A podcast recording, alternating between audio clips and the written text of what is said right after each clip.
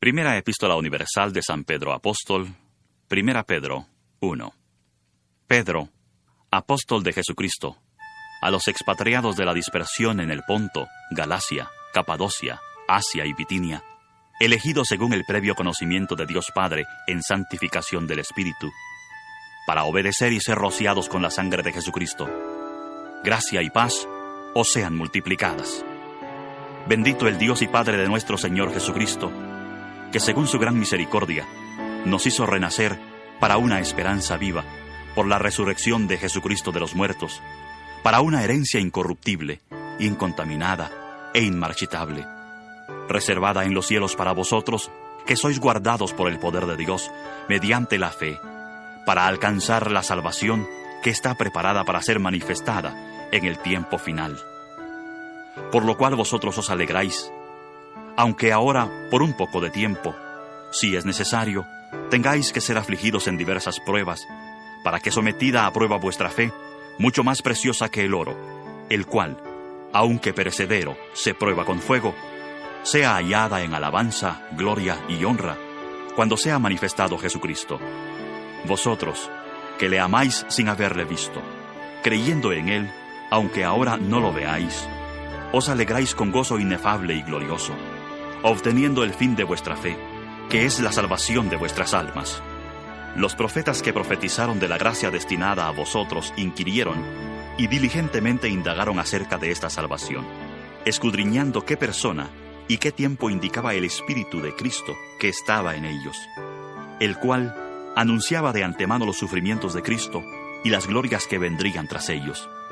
A estos se les reveló que no para sí mismos, sino para nosotros, administraban las cosas que ahora os son anunciadas por los que os han predicado el Evangelio por el Espíritu Santo enviado del cielo, cosas en las cuales anhelan mirar los ángeles.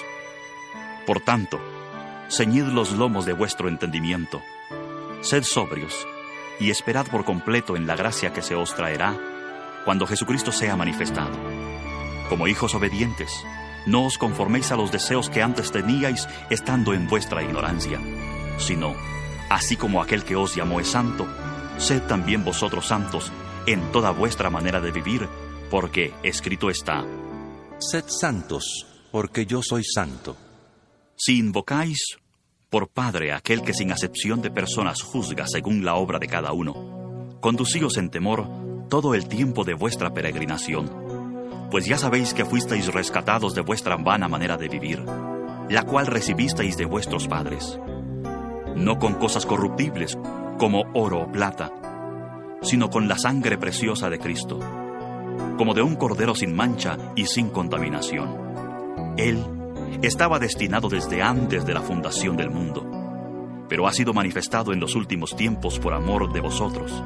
Por medio de él creéis en Dios quien le resucitó de los muertos y le ha dado gloria para que vuestra fe y esperanza sean en Dios. Al obedecer a la verdad mediante el Espíritu, habéis purificado vuestras almas para el amor fraternal no fingido.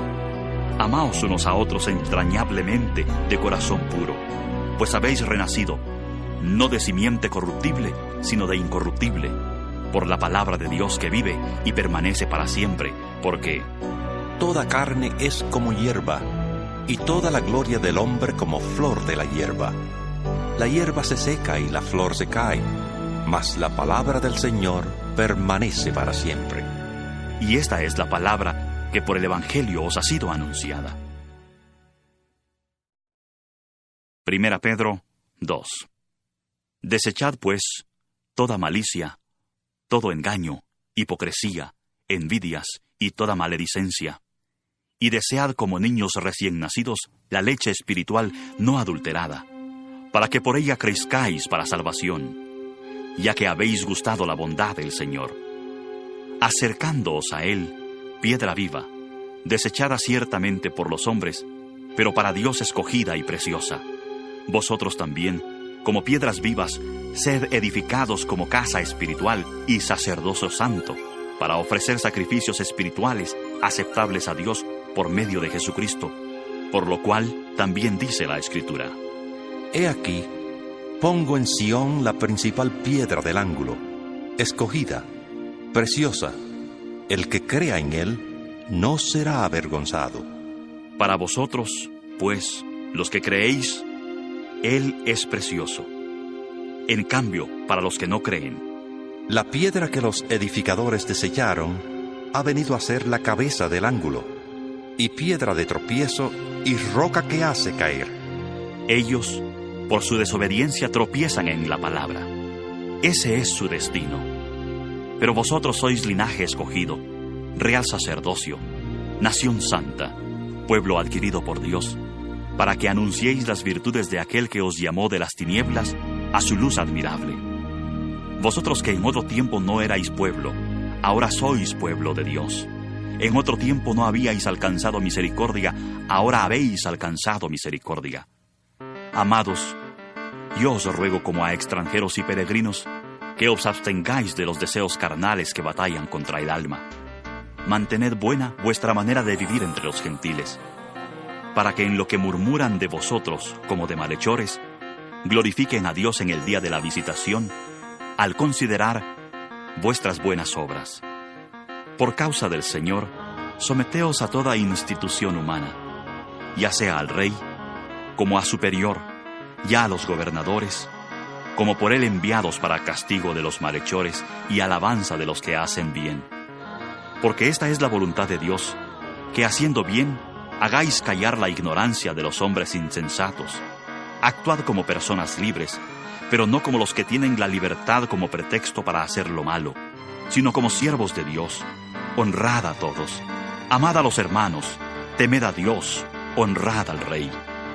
Criados, estad sujetos con todo respeto a vuestros amos, no solamente a los buenos y afables, sino también a los difíciles de soportar, porque lo que merece aprobación es que alguien, a causa de la conciencia delante de Dios, sufra molestias padeciendo injustamente, pues, ¿qué mérito tiene el soportar que os abofeteen si habéis pecado? Pero si por hacer lo que es bueno sufrís y lo soportáis, esto ciertamente es aprobado delante de Dios. Pues para esto fuisteis llamados, porque también Cristo padeció por nosotros, dejándonos ejemplo, para que sigáis sus pisadas. Él no cometió pecado, ni se halló engaño en su boca cuando le maldecían, no respondía con maldición. Cuando padecía, no amenazaba, sino que encomendaba la causa al que juzga justamente. Él mismo llevó nuestros pecados en su cuerpo sobre el madero, para que nosotros, estando muertos a los pecados, vivamos a la justicia. Por su herida habéis sido sanados, porque vosotros erais como ovejas descarriadas, pero ahora habéis vuelto al pastor y obispo de vuestras almas. Primera Pedro 3. Asimismo vosotras mujeres, estad sujetas a vuestros maridos, para que también los que no creen a la palabra sean ganados sin palabra por la conducta de sus esposas, al considerar vuestra conducta casta y respetuosa. Vuestro atavío no sea el externo de peinados ostentosos, de adornos de oro o de vestidos lujosos, sino el interno, el del corazón, en el incorruptible adorno de un espíritu afable y apacible, que es de grande estima delante de Dios. Porque así también se ataviaban en otro tiempo aquellas santas mujeres que esperaban en Dios estando sujetas a sus maridos, como Sara obedecía a Abraham, llamándole Señor. De ella habéis venido vosotras a ser hijas, si hacéis el bien sin temer ninguna amenaza.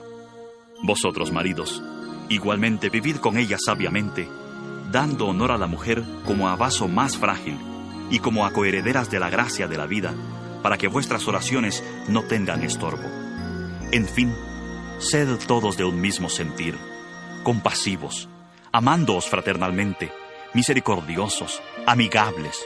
No devolváis mal por mal, ni maldición por maldición, sino por el contrario, bendiciendo, sabiendo que fuisteis llamados a heredar bendición, porque el que quiere amar la vida y ver días buenos, refrene su lengua de mal y sus labios no hablen engaño.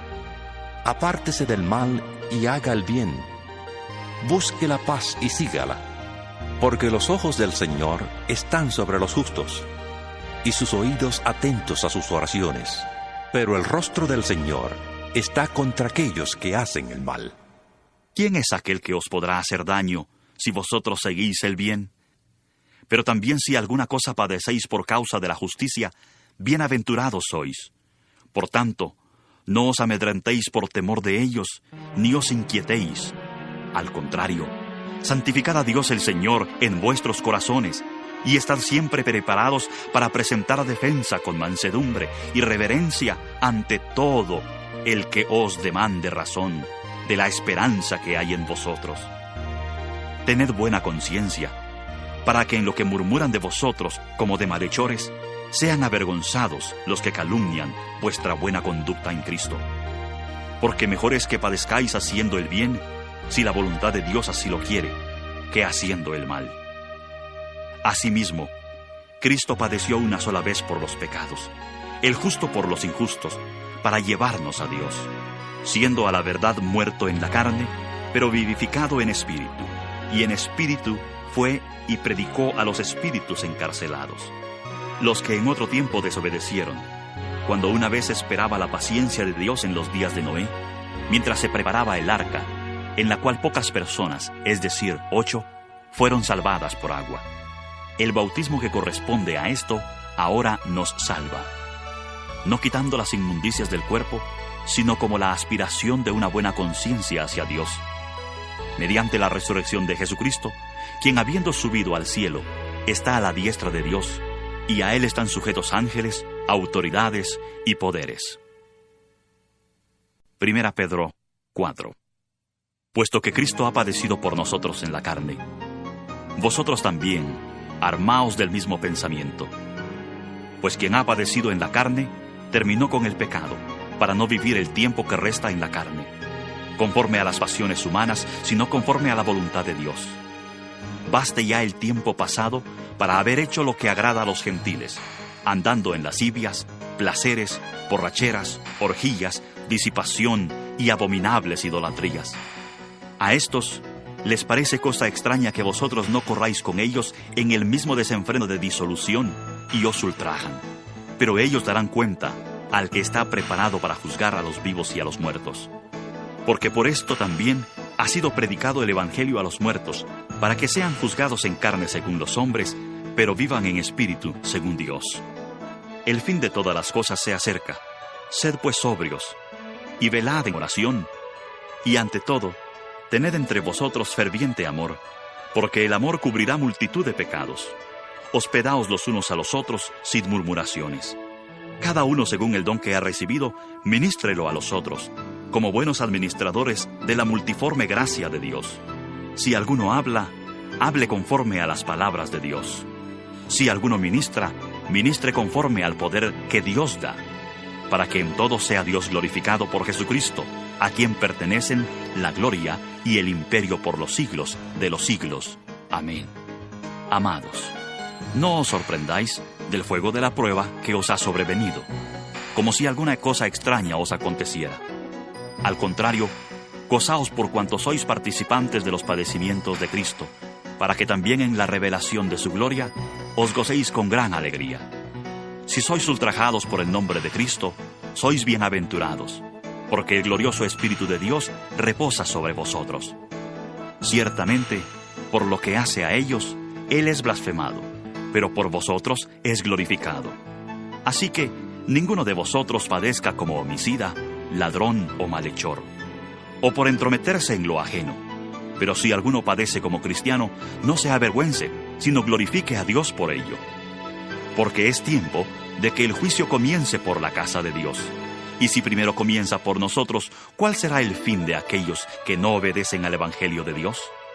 Y, si el justo con dificultad se salva, ¿qué pasará con el impío y el pecador? de modo que los que padecen según la voluntad de Dios encomienden sus almas al fiel Creador y hagan el bien. Primera Pedro 5 Ruego a los ancianos que están entre vosotros, yo, anciano también con ellos, y testigo de los padecimientos de Cristo, que soy también participante de la gloria que será revelada. Apacentad la grey de Dios que está entre vosotros, cuidando de ella, no por fuerza, sino voluntariamente, no por ganancia deshonesta, sino con ánimo pronto, no como teniendo señorío sobre los que están a vuestro cuidado, sino siendo ejemplos de la grey. Y cuando aparezca el príncipe de los pastores, vosotros recibiréis la corona incorruptible de gloria. Igualmente, jóvenes, estad sujetos a los ancianos, y todos, sumisos unos a otros, revestidos de humildad, porque Dios resiste a los soberbios y da gracia a los humildes. Humillaos, pues, bajo la poderosa mano de Dios, para que Él os exalte a su debido tiempo. Echad toda vuestra ansiedad sobre Él, porque Él tiene cuidado de vosotros. Sed sobrios y velad, porque vuestro adversario el diablo, como león rugiente, anda alrededor, buscando a quien devorar. Resistidle firmes en la fe, sabiendo que los mismos padecimientos se van cumpliendo en vuestros hermanos en todo el mundo. Pero el Dios de toda gracia, que nos llamó a su gloria eterna en Jesucristo, después que hayáis padecido un poco de tiempo, Él mismo os perfeccione, afirme, fortalezca y establezca. A Él sea la gloria y el imperio por los siglos de los siglos. Amén. Por conducto de Silvano, a quien tengo por hermano fiel, os he escrito brevemente, amonestándoos y testificando que esta es la verdadera gracia de Dios en la cual estáis. La iglesia que está en Babilonia, elegida juntamente con vosotros, y Marcos, mi hijo, os saludan. Saludaos unos a otros con un beso de amor. Paz sea con todos vosotros, los que estáis en Jesucristo. Amén. Segunda Epístola Universal de San Pedro Apóstol. Segunda Pedro 1. Simón Pedro, siervo y apóstol de Jesucristo, a los que habéis alcanzado por la justicia de nuestro Dios y Salvador Jesucristo, una fe igualmente preciosa que la nuestra. Gracia y paz os sean multiplicadas en el conocimiento de Dios y de nuestro Señor Jesús. Todas las cosas que pertenecen a la vida y a la piedad nos han sido dadas por su divino poder, mediante el conocimiento de aquel que nos llamó por su gloria y excelencia. Por medio de estas cosas, nos ha dado preciosas y grandísimas promesas, para que por ellas lleguéis a ser participantes de la naturaleza divina, habiendo huido de la corrupción que hay en el mundo a causa de las pasiones. Por esto mismo, poned toda diligencia en añadir a vuestra fe virtud, a la virtud conocimiento, al conocimiento dominio propio, al dominio propio paciencia, a la paciencia piedad, a la piedad afecto fraternal, y al afecto fraternal amor. Porque si tenéis estas cosas y abundan en vosotros, no os dejarán estar ociosos ni sin fruto en cuanto al conocimiento de nuestro Señor Jesucristo. Pero el que no tiene estas cosas es muy corto de vista, está ciego, habiendo olvidado la purificación de sus antiguos pecados. Por lo cual, hermanos, tanto más procurad hacer firme vuestra vocación y elección, porque haciendo estas cosas jamás caeréis, porque de esta manera os será otorgada amplia y generosa entrada en el reino eterno de nuestro Señor y Salvador Jesucristo. Por esto, yo no dejaré de recordaros siempre estas cosas, aunque vosotros las sepáis y estéis confirmados en la verdad presente, pues tengo por justo, en tanto que estoy en este cuerpo, el despertaros con amonestación, sabiendo que en breve debo abandonar el cuerpo, como nuestro Señor Jesucristo me ha declarado. También yo procuraré con diligencia que, después de mi partida, vosotros podáis en todo momento tener memoria de estas cosas. Porque no os hemos dado a conocer el poder y la venida de nuestro Señor Jesucristo, siguiendo fábulas artificiosas, sino como habiendo visto con nuestros propios ojos su majestad. Pues cuando Él recibió de Dios Padre honra y gloria, le fue enviada desde la magnífica gloria una voz que decía, Este es mi Hijo amado, en el cual tengo complacencia. Y nosotros oímos esta voz enviada del cielo, cuando estábamos con Él en el Monte Santo. Tenemos también la palabra profética más segura, a la cual hacéis bien en estar atentos, como a una antorcha que alumbra en lugar oscuro, hasta que el día amanezca y el lucero de la mañana salga en vuestros corazones. Pero ante todo, entended que ninguna profecía de la Escritura es de interpretación privada, porque nunca la profecía fue traída por voluntad humana, sino que los santos hombres de Dios hablaron siendo inspirados por el Espíritu Santo. Segunda Pedro, 2. Hubo también falsos profetas entre el pueblo, como habrá entre vosotros falsos maestros, que introducirán encubiertamente herejías destructoras y hasta negarán al Señor que los rescató, atrayendo sobre sí mismos destrucción repentina. Y muchos seguirán su libertinaje, y por causa de ellos el camino de la verdad será blasfemado. Llevados por avaricia, harán mercadería de vosotros con palabras fingidas. Sobre los tales, ya hace tiempo la condenación los amenaza y la perdición los espera. Porque Dios no perdonó a los ángeles que pecaron, sino que los arrojó al infierno y los entregó a prisiones de oscuridad donde están reservados para el juicio. Tampoco perdonó al mundo antiguo, sino que guardó a Noé, pregonero de justicia, con otras siete personas, trayendo el diluvio sobre el mundo de los impíos. También condenó por destrucción a las ciudades de Sodoma y de Gomorra, reduciéndolas a ceniza y poniéndolas de ejemplo a los que habían de vivir impíamente. Pero libró al justo Lot, abrumado por la conducta pervertida de los malvados, pues este justo, que habitaba entre ellos, afligía cada día su alma justa, viendo y oyendo los hechos inicuos de ellos. El Señor sabe liberar de tentación a los piadosos y reservar a los injustos para ser castigados en el día del juicio, y mayormente a aquellos que, siguiendo la carne, andan en placeres e inmundicia y desprecian el señorío. Atrevidos y obstinados, no temen decir mal de los poderes superiores, mientras que los ángeles, que son mayores en fuerza y en poder, no pronuncian juicio de maldición contra ellos delante del Señor. Esos hombres, hablando mal de cosas que no entienden, como animales irracionales nacidos para presa y destrucción, perecerán en su propia perdición, recibiendo la recompensa de su injusticia, ya que tienen por delicia el gozar de deleites cada día. Estos son inmundicias y manchas, quienes aun mientras comen con vosotros se recrean en sus errores. Tienen los ojos llenos de adulterio, no se sacian de pecar, seducen a las almas inconstantes, tienen el corazón habituado a la codicia y son hijos de maldición. Han dejado el camino recto y se han extraviado siguiendo el camino de Balaam, hijo de Beor, el cual amó el premio de la maldad y fue reprendido por su iniquidad. Pues una muda bestia de carga, hablando con voz de hombre, refrenó la locura del profeta. Esos hombres son fuentes sin agua y nubes empujadas por la tormenta, para quienes la más densa oscuridad está reservada para siempre, pues hablando palabras infladas y vanas, seducen con pasiones de la carne y vicios a los que verdaderamente habían huido de los que viven en error. Les prometen libertad y son ellos mismos esclavos de corrupción. Porque el que es vencido por alguno es hecho esclavo del que lo venció. Ciertamente, si habiéndose ellos escapado de las contaminaciones del mundo por el conocimiento del Señor y Salvador Jesucristo, enredándose otra vez en ellas son vencidos, su último estado viene a ser peor que el primero.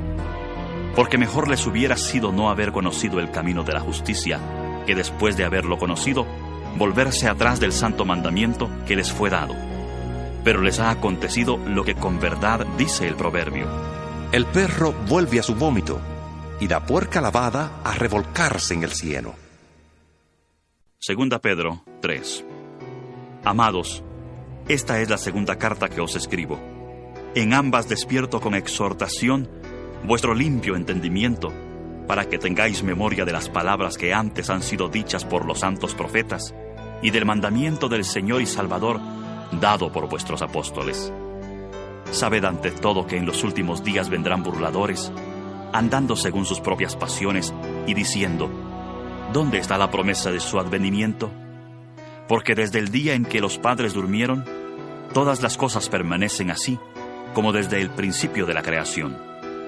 Estos ignoran voluntariamente que en el tiempo antiguo fueron hechos por la palabra de Dios los cielos y también la tierra, que proviene del agua y por el agua subsiste, por lo cual el mundo de entonces pereció anegado en agua.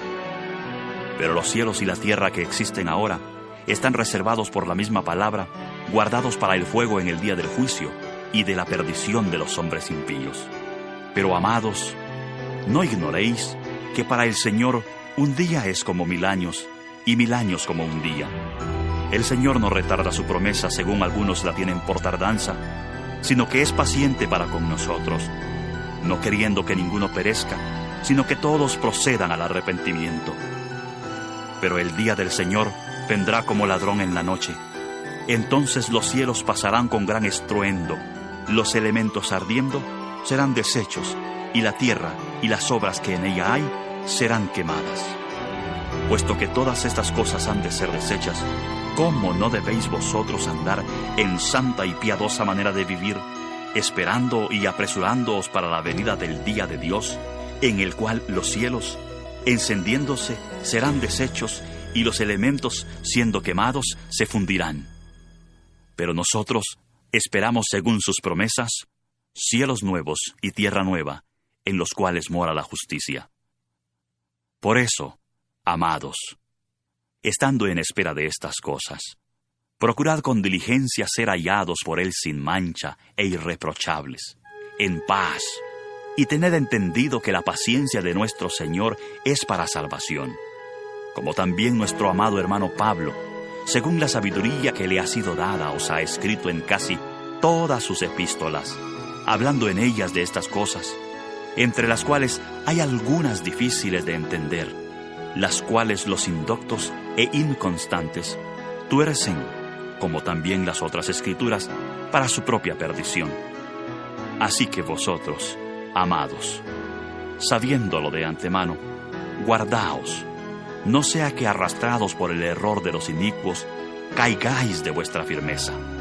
Antes bien, creced en la gracia y el conocimiento de nuestro Señor y Salvador Jesucristo. A Él sea gloria, ahora y hasta el día de la eternidad. Amén. Epístola a los Hebreos. Hebreos 1. Dios, habiendo hablado muchas veces y de muchas maneras en otro tiempo a los padres por los profetas, en estos últimos días nos ha hablado por el Hijo, a quien constituyó heredero de todo y por quien asimismo hizo el universo. Él, que es el resplandor de su gloria, la imagen misma de su sustancia, y quien sustenta todas las cosas con la palabra de su poder, habiendo efectuado la purificación de nuestros pecados por medio de sí mismo, se sentó a la diestra de la majestad en las alturas, hecho tanto superior a los ángeles cuanto que heredó más excelente nombre que ellos. Porque ¿a cuál de los ángeles dijo Dios jamás? Mi hijo eres tú, yo te he engendrado hoy. Ni tampoco. Yo seré un padre para él, y él será un hijo para mí. Y otra vez, cuando introduce al primogénito en el mundo, dice, Adórenle todos los ángeles de Dios. Y ciertamente, hablando de los ángeles, dice, El que hace a sus ángeles espíritus y a sus ministros llama de fuego. Pero del Hijo dice, Tu trono, Dios, por los siglos de los siglos, cetro de equidad es el cetro de tu reino has amado la justicia y odiado la maldad, por lo cual te ungió Dios, el Dios tuyo, con óleo de alegría más que a tus compañeros. También dice, Tú, Señor, en el principio fundaste la tierra, y los cielos son obra de tus manos. Ellos perecerán, mas tú permaneces. Todos ellos se envejecerán como una vestidura. Como un vestido los envolverás y serán mudados, pero tú eres el mismo y tus años no acabarán. Pues ¿a cuál de los ángeles dijo Dios jamás? Siéntate a mi diestra hasta que ponga tus enemigos por estrado de tus pies. ¿No son todos espíritus ministradores, enviados para servicio a favor de los que serán herederos de la salvación? Hebreos 2 Por tanto, es necesario que con más diligencia atendamos a las cosas que hemos oído, no sea que nos deslicemos, porque si la palabra dicha por medio de los ángeles fue firme, y toda transgresión y desobediencia recibió justa retribución, ¿cómo escaparemos nosotros si descuidamos una salvación tan grande, la cual, habiendo sido anunciada primeramente por el Señor, nos fue confirmada por los que oyeron, testificando Dios juntamente con ellos, con señales, prodigios, diversos milagros y repartimientos del Espíritu Santo según su voluntad. Dios no sujetó a los ángeles el mundo venidero, acerca del cual estamos hablando. Al contrario, alguien testificó en cierto lugar diciendo, ¿Qué es el hombre para que te acuerdes de él? ¿El ser humano para que le visites? Le hiciste un poco menor que los ángeles, le coronaste de gloria y de honra, y le pusiste sobre las obras de tus manos. Todo lo sujetaste bajo sus pies. Porque en cuanto le sujetó todas las cosas, nada dejó que no le sea sujeto, aunque todavía no vemos que todas las cosas le sean sujetas. Pero vemos a aquel que fue hecho un poco menor que los ángeles, a Jesús, coronado de gloria y de honra, a causa del padecimiento de la muerte, para que por la gracia de Dios experimentara la muerte por todos. Porque convenía a aquel por cuya causa existen todas las cosas, y por quien todas las cosas subsisten, que habiendo de llevar muchos hijos a la gloria, perfeccionara por medio de las aflicciones al autor de la salvación de ellos. Porque el que santifica y los que son santificados, de uno son todos, por lo cual no se avergüenza de llamarlos hermanos, diciendo, Anunciaré a mis hermanos tu nombre, en medio de la congregación te alabaré. Y otra vez dice, Yo confiaré en él. Y de nuevo, Aquí estoy yo con los hijos que Dios me dio. Así que por cuanto los hijos participaron de carne y sangre, él también participó de lo mismo, para destruir por medio de la muerte al que tenía el imperio de la muerte, esto es, al diablo, y librar a todos los que por el temor de la muerte estaban durante toda la vida sujetos a servidumbre, ciertamente no socorrió a los ángeles, sino que socorrió a la descendencia de Abraham, por lo cual debía ser en todo semejante a sus hermanos, para venir a ser misericordioso y fiel, sumo sacerdote en lo que a Dios se refiere, para expiar los pecados del pueblo, pues en cuanto él mismo padeció siendo tentado, es poderoso para socorrer a los que son tentados.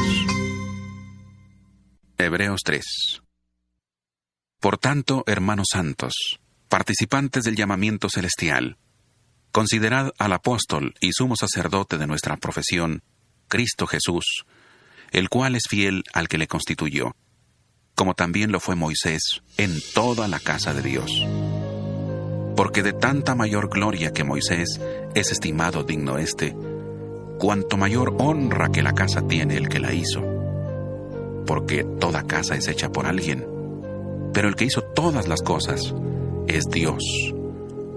Y Moisés a la verdad fue fiel en toda la casa de Dios, como siervo, para testimonio de lo que se iba a decir, pero Cristo como hijo sobre su casa.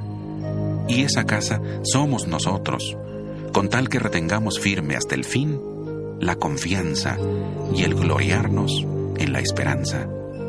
Por eso, como dice el Espíritu Santo, Si oís hoy su voz, no endurezcáis vuestros corazones como en la provocación, en el día de la tentación en el desierto, donde me tentaron vuestros padres, me pusieron a prueba y vieron mis obras cuarenta años.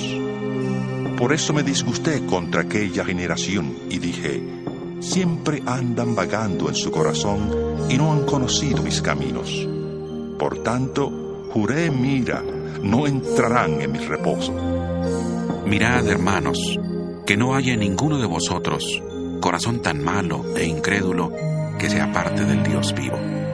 Antes bien, exhortaos los unos a los otros cada día, entre tanto que se dice hoy, para que ninguno de vosotros se endurezca por el engaño del pecado, porque somos hechos participantes de Cristo, con tal que retengamos firme hasta el fin nuestra confianza del principio, por lo cual dice, Si oís hoy su voz, no endurezcáis vuestros corazones como en la provocación.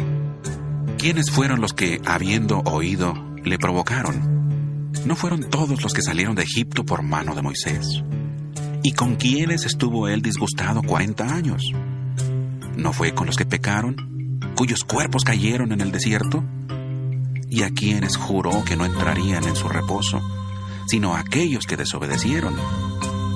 Y vemos que no pudieron entrar a causa de su incredulidad.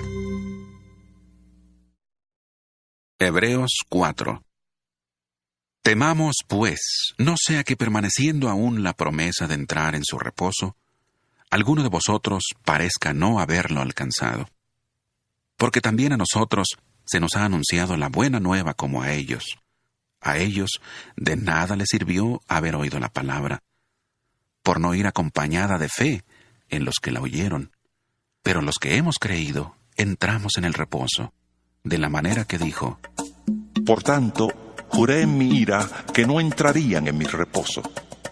Aunque las obras suyas estaban acabadas desde la fundación del mundo, porque en cierto lugar dijo así del séptimo día.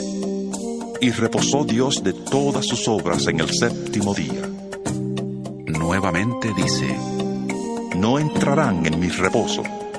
Por lo tanto, puesto que falta que algunos entren en él, y aquellos a quienes primero se les anunció la buena nueva no entraron por causa de la desobediencia, otra vez determina un día, hoy, del cual habló David mucho tiempo después, cuando dijo, Si oís hoy su voz, no endurezcáis vuestros corazones. Porque si Josué les hubiera dado el reposo, no hablaría después de otro día. Por tanto, queda un reposo para el pueblo de Dios. Porque el que ha entrado en su reposo, también ha reposado de sus obras, como Dios de las suyas. Procuremos, pues, entrar en aquel reposo, para que ninguno caiga en semejante ejemplo de desobediencia. Porque la palabra de Dios es viva, eficaz y más cortante que toda espada de dos filos. Penetra hasta partir el alma y el espíritu, las coyunturas y los tuétanos, y discierne los pensamientos y las intenciones del corazón. Y no hay cosa creada que no sea manifiesta en su presencia. Antes bien, todas las cosas están desnudas y abiertas a los ojos de aquel a quien tenemos que dar cuenta. Por tanto, teniendo un gran sumo sacerdote que traspasó los cielos, Jesús, el Hijo de Dios, retengamos nuestra profesión, porque no tenemos un sumo sacerdote que no pueda compadecerse de nuestras debilidades, sino uno que fue tentado en todo según nuestra semejanza, pero sin pecado. Acerquémonos, pues, confiadamente al trono de la gracia para alcanzar misericordia y hallar gracia para el oportuno socorro. Hebreos 5 Porque todo sumo sacerdote es escogido de entre los hombres y constituido a favor de los hombres ante Dios, para que presente ofrendas y sacrificios por los pecados. Él puede mostrarse paciente con los ignorantes y extraviados, puesto que Él también está rodeado de debilidad, por causa de la cual debe ofrecer por los pecados, tanto por sí mismo como también por el pueblo.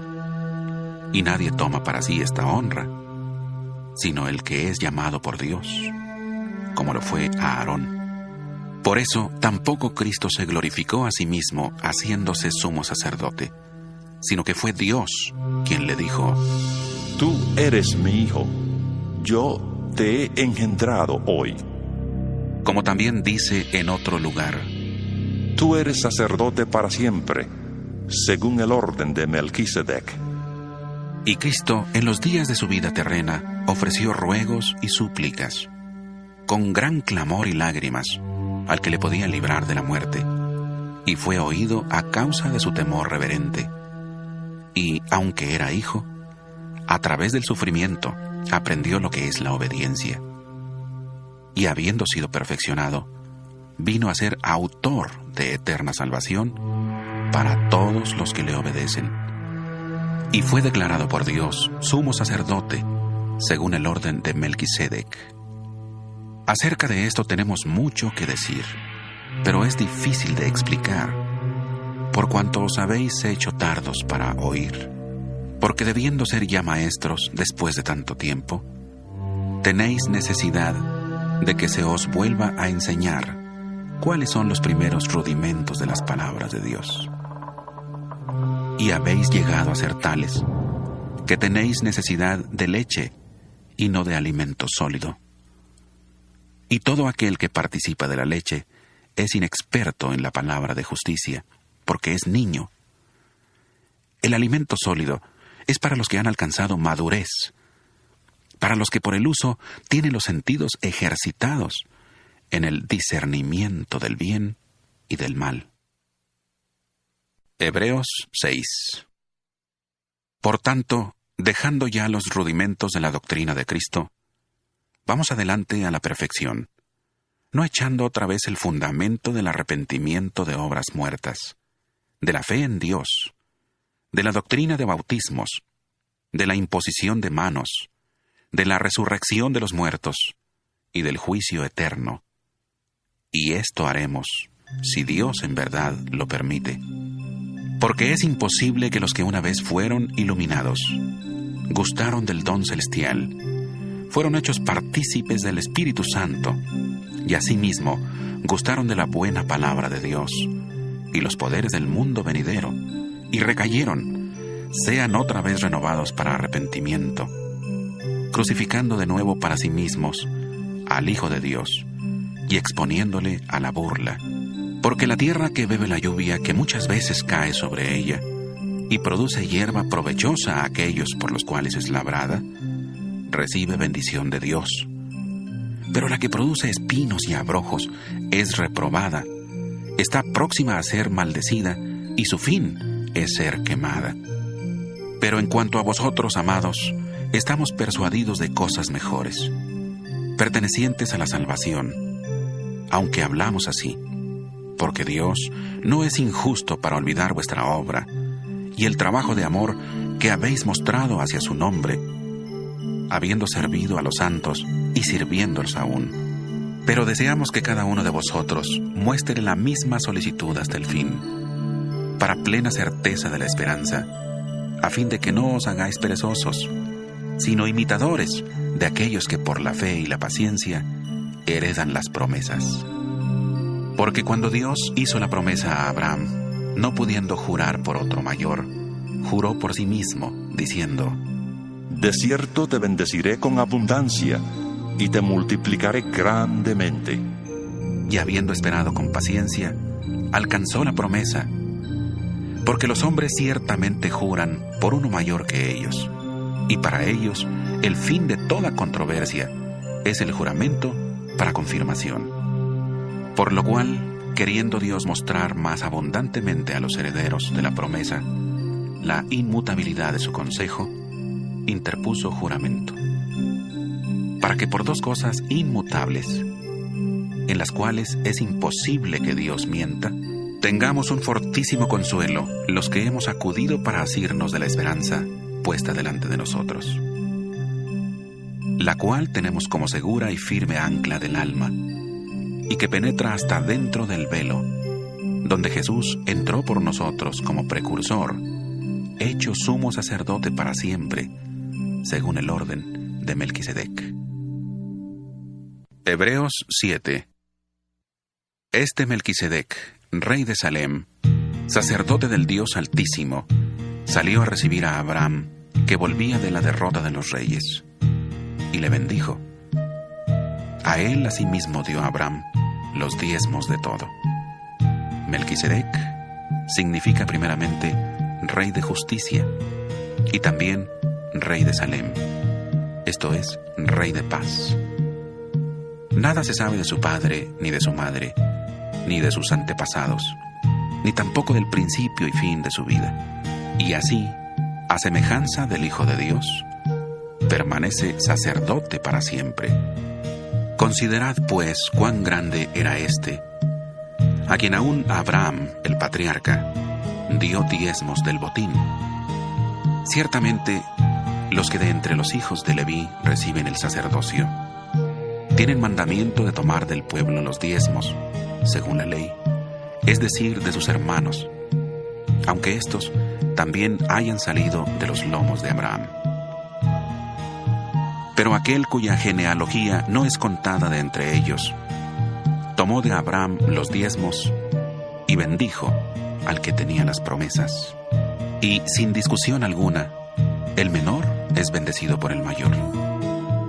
Y aquí ciertamente reciben los diezmos hombres mortales, pero allí uno de quien se da testimonio de que vive.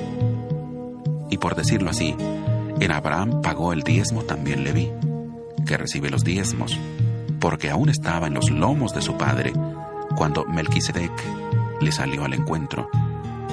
Si pues la perfección fuera por el sacerdocio levítico, bajo el cual recibió el pueblo la ley, ¿qué necesidad habría aún de que se levantara otro sacerdote, según el orden de Melquisedec, y que no fuera llamado según el orden de Aarón?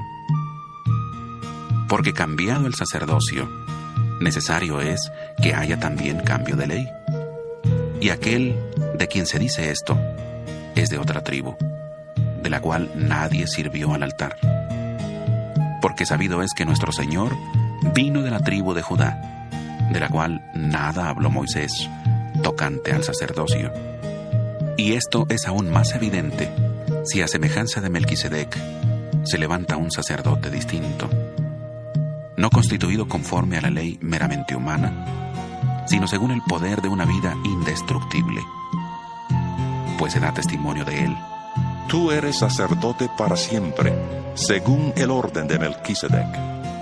Queda pues abrogado el mandamiento anterior a causa de su debilidad e ineficacia, pues la ley nada perfeccionó, y se introduce una mejor esperanza, por la cual nos acercamos a Dios. Y esto no fue hecho sin juramento, porque los otros ciertamente sin juramento fueron hechos sacerdotes, pero este, con el juramento del que le dijo, juró el Señor y no se arrepentirá. Tú eres sacerdote para siempre, según el orden de Melquisedec. Por tanto, Jesús es hecho fiador de un mejor pacto, y los otros sacerdotes llegaron a ser muchos, debido a que por la muerte no podían continuar. Pero este, por cuanto permanece para siempre, tiene un sacerdocio inmutable. Por eso puede también salvar perpetuamente a los que por él se acercan a Dios viviendo siempre para interceder por ellos. Tal sumo sacerdote nos convenía, santo, inocente, sin mancha, apartado de los pecadores, y hecho más sublime que los cielos, que no tiene necesidad cada día, como aquellos sumos sacerdotes, de ofrecer primero sacrificios por sus propios pecados, y luego por los del pueblo, porque esto lo hizo una vez para siempre, ofreciéndose a sí mismo, porque la ley constituye sumos sacerdotes a hombres débiles, pero la palabra del juramento, posterior a la ley, constituye al Hijo, hecho perfecto para siempre. Hebreos 8 Ahora bien, el punto principal de lo que venimos diciendo es que tenemos tal sumo sacerdote, el cual se sentó a la diestra del trono de la majestad en los cielos. Él es ministro del santuario, y de aquel verdadero tabernáculo que levantó el Señor y no el hombre. Todo sumo sacerdote está constituido para presentar ofrendas y sacrificios, por lo cual es necesario que también éste tenga algo que ofrecer. Así que si estuviera sobre la tierra, ni siquiera sería sacerdote, habiendo aún sacerdotes que presentan las ofrendas según la ley. Estos sirven a lo que es figura y sombra de las cosas celestiales. Como se le advirtió a Moisés cuando iba a erigir el tabernáculo, diciéndole, Mira, haz todas las cosas conforme al modelo que se te ha mostrado en el monte. Pero ahora tanto mejor ministerio es el suyo, cuanto es mediador de un mejor pacto, establecido sobre mejores promesas. Si aquel primer pacto hubiera sido sin defecto, ciertamente no se habría procurado lugar para el segundo. Porque reprendiéndolos, dice, He aquí vienen días, dice el Señor, en que estableceré con la casa de Israel y la casa de Judá un nuevo pacto, no como el pacto que hice con sus padres el día que los tomé de la mano para sacarlos de la tierra de Egipto. Como ellos no permanecieron en mi pacto, yo me desentendí de ellos, dice el Señor. Por lo cual, este es el pacto que haré con la casa de Israel después de aquellos días, dice el Señor. Pondré mis leyes en la mente de ellos, y sobre su corazón las escribiré, y seré a ellos por Dios, y ellos me serán a mí por pueblo. Ninguno enseñará a su prójimo, ni ninguno a su hermano, diciendo, Conoce al Señor, porque todos me conocerán, desde el menor hasta el mayor de ellos, porque seré propicio a sus injusticias, y nunca más me acordaré de sus pecados ni de sus maldades. Al decir nuevo pacto, ha dado por viejo al primero, y lo que se da por viejo y se envejece está próximo a desaparecer. Hebreos 9 Ahora bien, aún el primer pacto tenía ordenanzas de culto y un santuario terrenal, porque el tabernáculo estaba dispuesto así. En la primera parte, llamada el lugar santo, estaban el candelabro, la mesa y los panes de la proposición. Tras el segundo velo, estaba la parte del tabernáculo, llamada el lugar santísimo. Allí había un incensario de oro y el arca del pacto cubierta de oro por todas partes, en la que había una urna de oro que contenía el maná, la vara de Aarón que reverdeció y las tablas del pacto. Sobre la urna estaban los querubines de gloria que cubrían el propiciatorio. De estas cosas no se puede ahora hablar en detalle. Así dispuestas estas cosas, en la primera parte del tabernáculo entran los sacerdotes continuamente para cumplir los oficios del culto. Pero en la segunda parte entra solo el sumo sacerdote una vez al año, llevando la sangre que ofrece por sí mismo y por los pecados de ignorancia del pueblo. El Espíritu Santo da a entender con esto que aún no se había abierto el camino al lugar santísimo, entre tanto que la primera parte del tabernáculo estuviera en pie, lo cual es símbolo para el tiempo presente, según el cual se presentan ofrendas y sacrificios que no pueden hacer perfecto en cuanto a la conciencia al que practique ese culto, ya que consiste solo de comidas y bebidas, de diversas purificaciones y ordenanzas acerca de la carne, impuestas hasta el tiempo de reformar las cosas. Pero estando ya presente Cristo, sumo sacerdote de los bienes venideros, por el más amplio y más perfecto tabernáculo, no hecho de manos, es decir, no de esta creación, y no por sangre de machos cabríos, ni de becerros, sino por su propia sangre, entró una vez para siempre en el lugar santísimo, habiendo obtenido eterna redención. Porque si la sangre de los toros y de los machos cabríos y las cenizas de la becerra rociadas a los impuros santifican para la purificación de la carne, cuánto más la sangre de Cristo, el cual mediante el Espíritu Eterno se ofreció a sí mismo sin mancha a Dios, limpiará vuestras conciencias de obras muertas para que sirváis al Dios vivo? Por eso Cristo es mediador de un nuevo pacto, para que, interviniendo muerte para la remisión de los pecados cometidos bajo el primer pacto, los llamados reciban la promesa de la herencia eterna. Porque donde hay testamento, es necesario que conste la muerte del testador. Porque el testamento con la muerte se confirma, pues no es válido entre tanto que el testador vive de donde ni aún el primer pacto fue instituido sin sangre, porque habiendo anunciado Moisés todos los mandamientos de la ley a todo el pueblo, tomó la sangre de los becerros y de los machos cabríos, con agua, lana escarlata e hisopo, y roció el mismo libro, y también a todo el pueblo, diciendo, Esta es la sangre del pacto que Dios os ha mandado. Además de esto, roció también con la sangre el tabernáculo y todos los vasos del ministerio, pues según la ley, casi todo es purificado con sangre, y sin derramamiento de sangre no hay remisión. Fue pues necesario que las figuras de las cosas celestiales fueran purificadas así. Pero las cosas celestiales mismas, con mejores sacrificios que estos, porque no entró Cristo en el santuario hecho por los hombres, figura del verdadero, sino en el cielo mismo, para presentarse ahora por nosotros ante Dios. Y no entró para ofrecerse muchas veces, como entra el sumo sacerdote en el lugar santísimo cada año con sangre ajena. De otra manera, le hubiera sido necesario padecer muchas veces desde el principio del mundo. Pero ahora, en la consumación de los tiempos, se presentó una vez para siempre por el sacrificio de sí mismo para quitar de en medio el pecado.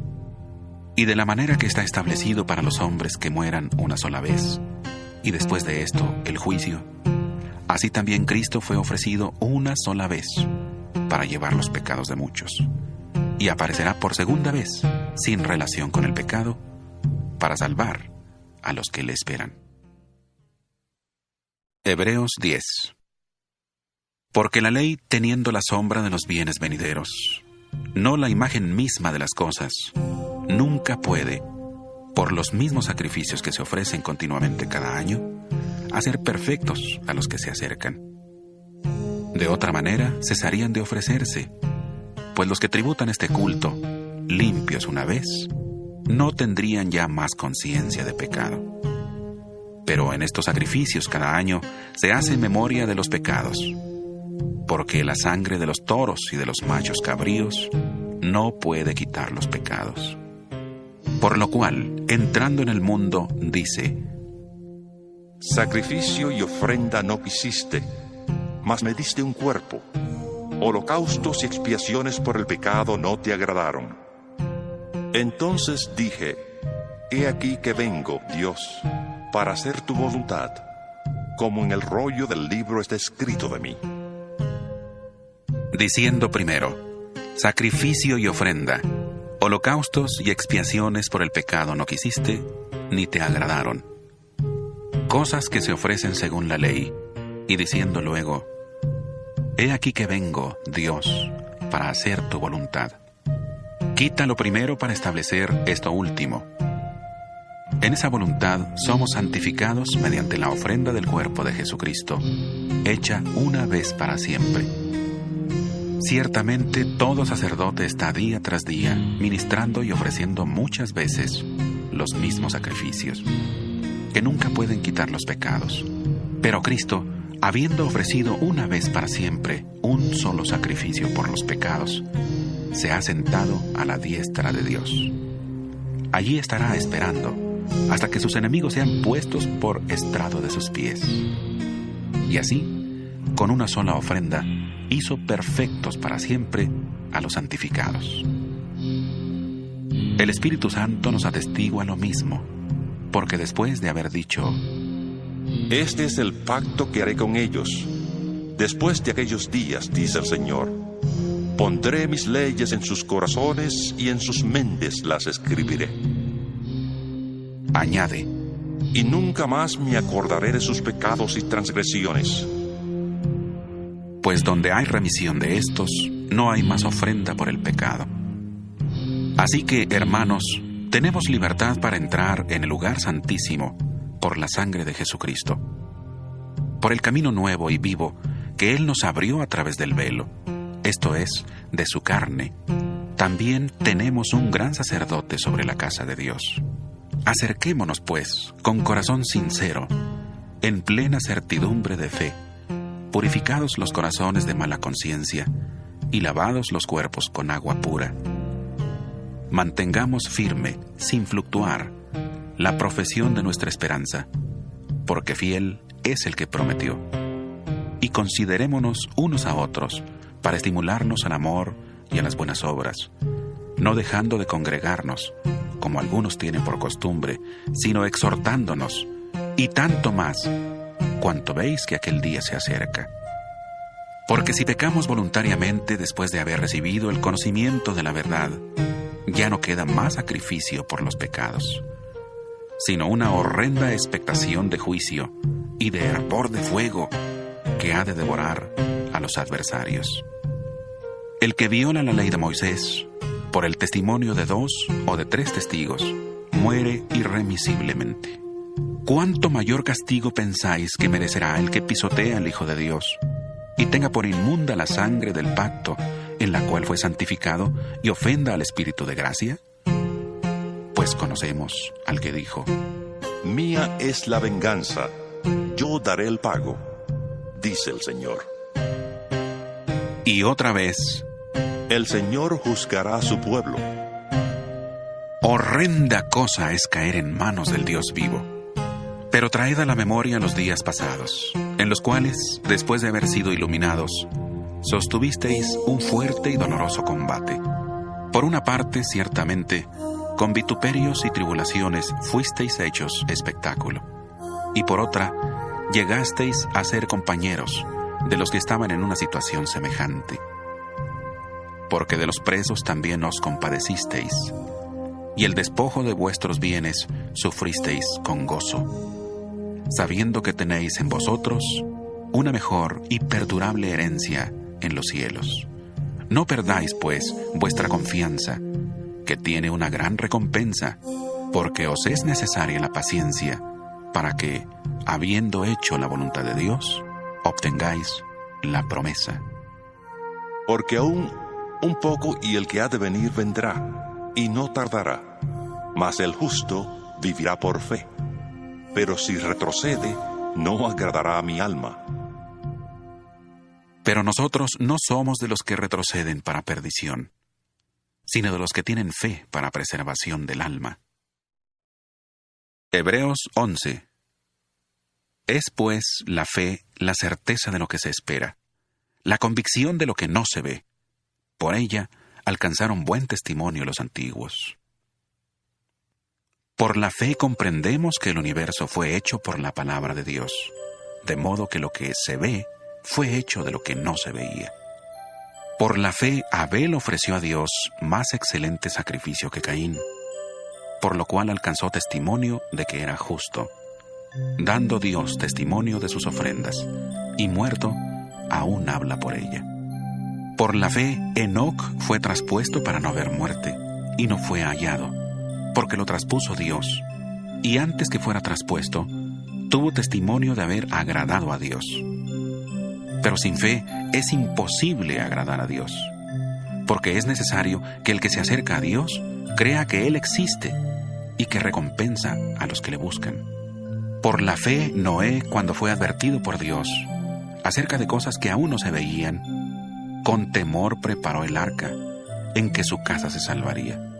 Y por esa fe condenó al mundo y fue hecho heredero de la justicia que viene por la fe.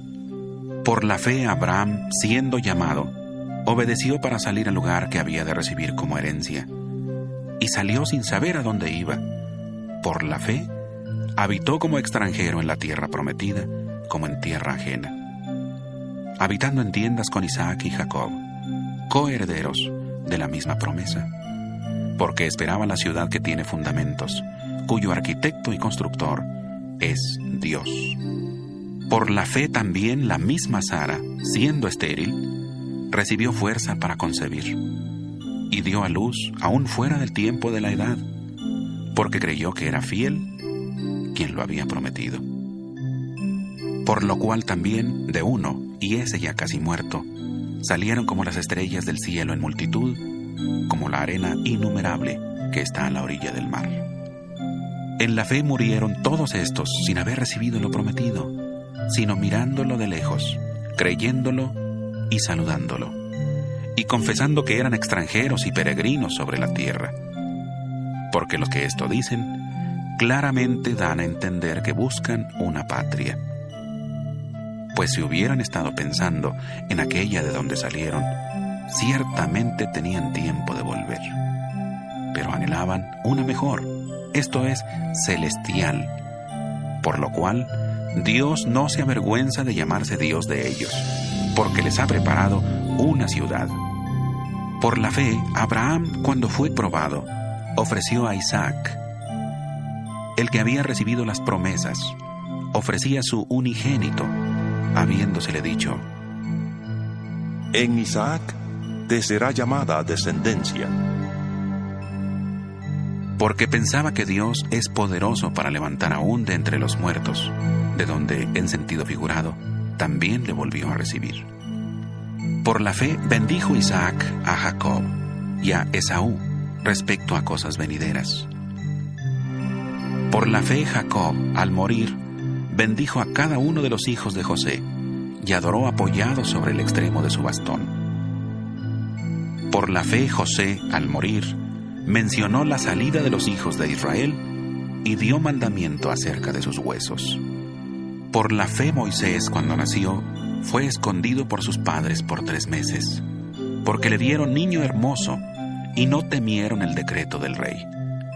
Por la fe Moisés, hecho ya grande, rehusó llamarse hijo de la hija de Faraón, prefiriendo ser maltratado con el pueblo de Dios antes que gozar de los deleites temporales del pecado, teniendo por mayores riquezas el oprobio de Cristo que los tesoros de los egipcios, porque tenía puesta la mirada en la recompensa. Por la fe dejó a Egipto, no temiendo la ira del rey, porque se sostuvo como viendo al invisible. Por la fe celebró la Pascua y la aspersión de la sangre, para que el que destruía a los primogénitos no los tocara a ellos. Por la fe pasaron el mar rojo como por tierra seca, e intentando los egipcios hacer lo mismo, fueron ahogados. Por la fe cayeron los muros de Jericó, después de rodearlos siete días. Por la fe, Raab, la ramera, no pereció juntamente con los desobedientes, porque recibió a los espías en paz. ¿Y qué más digo? Porque el tiempo me faltaría para hablar de Gedeón, de Barak, de Sansón, de Jefté, de David, así como de Samuel y de los profetas. Todos ellos, por fe, conquistaron reinos, hicieron justicia, alcanzaron promesas, taparon bocas de leones, apagaron fuegos impetuosos, evitaron filo de espada, sacaron fuerzas de debilidad, se hicieron fuertes en batallas, pusieron en fuga ejércitos extranjeros. Hubo mujeres que recobraron con vida a sus muertos, pero otros fueron atormentados, no aceptando el rescate, a fin de obtener mejor resurrección. Otros experimentaron oprobios, azotes, y a más de esto, prisiones y cárceles. Fueron apedreados, aserrados, puestos a prueba, muertos a filo de espada. Anduvieron de acá para allá, cubiertos de pieles de ovejas y de cabras, pobres, angustiados, maltratados. Estos hombres, de los cuales el mundo no era digno, anduvieron errantes por los desiertos, por los montes, por las cuevas y por las cavernas de la tierra. Pero ninguno de ellos, aunque alcanzaron buen testimonio mediante la fe, recibió lo prometido, porque Dios tenía reservado algo mejor para nosotros, para que no fueran ellos perfeccionados aparte de nosotros. Hebreos 12 Por tanto, nosotros también, teniendo en derredor nuestro tan grande nube de testigos, despojémonos de todo peso y del pecado que nos asedia, y corramos con paciencia la carrera que tenemos por delante. Puesto los ojos en Jesús, el autor y consumador de la fe, el cual, por el gozo puesto delante de él, sufrió la cruz, menospreciando el oprobio, y se sentó a la diestra del trono de Dios. Considerad a aquel que sufrió tal contradicción de pecadores contra sí mismo, para que vuestro ánimo no se canse hasta desmayar. Porque aún no habéis resistido hasta la sangre, combatiendo contra el pecado, y habéis ya olvidado la exhortación que como a hijos se os dirige, diciendo, Hijo mío, no menosprecies la disciplina del Señor, ni desmayes cuando eres reprendido por Él. Porque el Señor al que ama disciplina y azota todo el que recibe por hijo. Si soportáis la disciplina, Dios os trata como a hijos. Porque, ¿qué hijo es aquel a quien el Padre no disciplina? Pero si se os deja sin disciplina, de la cual todos han sido participantes, entonces sois bastardos, no hijos. Por otra parte, tuvimos a nuestros padres terrenales que nos disciplinaban y los venerábamos. ¿Por qué no obedeceremos mucho mejor al Padre de los Espíritus y viviremos? Y aquellos, ciertamente por pocos días, nos disciplinaban como a ellos les parecía, pero este para lo que nos es provechoso, para que participemos de su santidad. Es verdad que ninguna disciplina al presente parece ser causa de gozo, sino de tristeza, pero después da fruto apacible de justicia a los que por medio de ella han sido ejercitados. Por eso levantad las manos caídas y las rodillas paralizadas, y haced sendas derechas para vuestros pies, para que lo cojo no se salga del camino, sino que sea sanado. Seguid la paz con todos y la santidad, sin la cual nadie verá al Señor. Mirad bien, para que ninguno deje de alcanzar la gracia de Dios, y para que no brote ninguna raíz de amargura que os perturbe y contamine muchos. Que no haya ningún fornicario o profano, como Esaú, que por una sola comida vendió su primogenitura. Porque ya sabéis que aún después, deseando heredar la bendición, fue desechado y no tuvo oportunidad para el arrepentimiento, aunque la procuró con lágrimas. No os habéis acercado al monte que se podía palpar y que ardía en fuego, a la oscuridad, a las tinieblas y a la tempestad, al sonido de la trompeta y a la voz que hablaba, la cual los que la oyeron rogaron que no le siguiera hablando, porque no podían soportar lo que se ordenaba. Si aún una bestia toca el monte, será apedreada o asaidada. Tan terrible era lo que se veía que Moisés dijo, Estoy espantado y temblando. Vosotros, en cambio, os habéis acercado al monte de Sión, a la ciudad del Dios vivo, Jerusalén la celestial, a la compañía de muchos millares de ángeles, a la congregación de los primogénitos que están inscritos en los cielos. Os habéis acercado a Dios, juez de todos, a los espíritus de los justos hechos perfectos, a Jesús, mediador del nuevo pacto, y a la sangre rociada que habla mejor que la de Abel.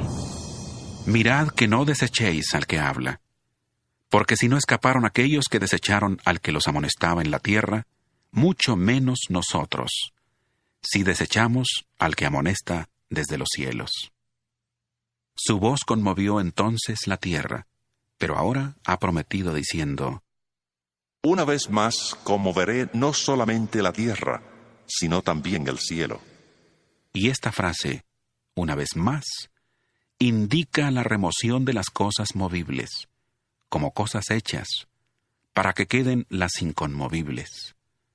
Así que, recibiendo nosotros un reino inconmovible, tengamos gratitud, y mediante ella sirvamos a Dios, agradándole con temor y reverencia, porque nuestro Dios es fuego consumidor.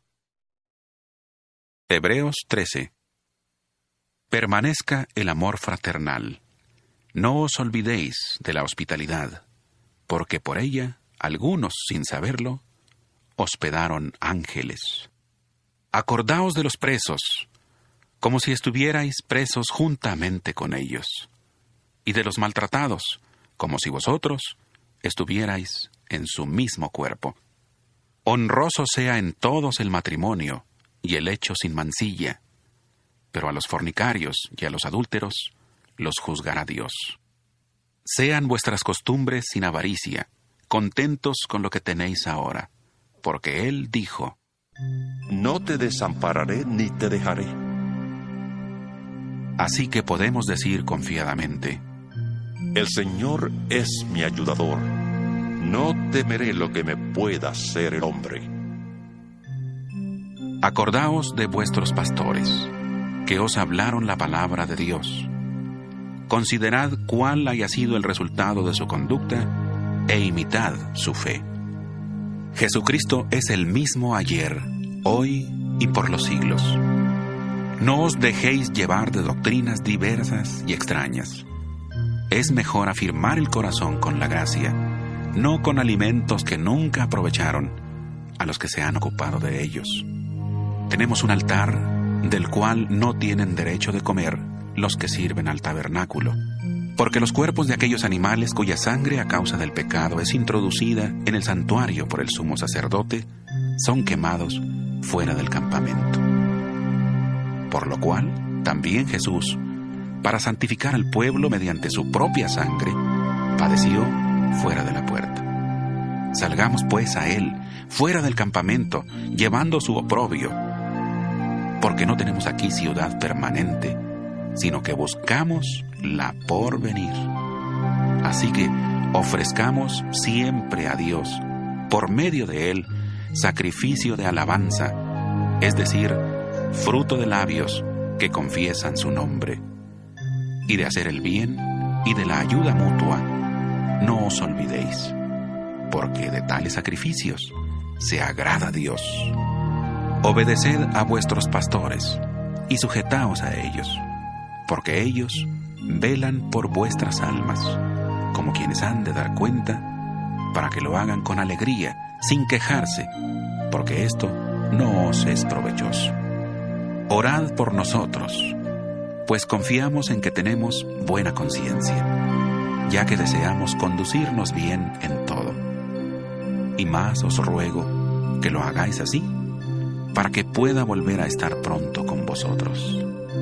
Que el Dios de paz, que resucitó de los muertos a nuestro Señor Jesucristo, el gran pastor de las ovejas, por la sangre del pacto eterno, os haga aptos en toda obra buena para que hagáis su voluntad, haciendo Él en vosotros lo que es agradable delante de Él por Jesucristo, al cual sea la gloria por los siglos de los siglos. Amén. Os ruego, hermanos, que soportéis la palabra de exhortación, pues os he escrito brevemente. Sabed que está en libertad nuestro hermano Timoteo, con el cual si viene pronto, iré a veros. Saludad a todos vuestros pastores y a todos los santos. Los de Italia os saludan. La gracia sea con todos vosotros. Amén.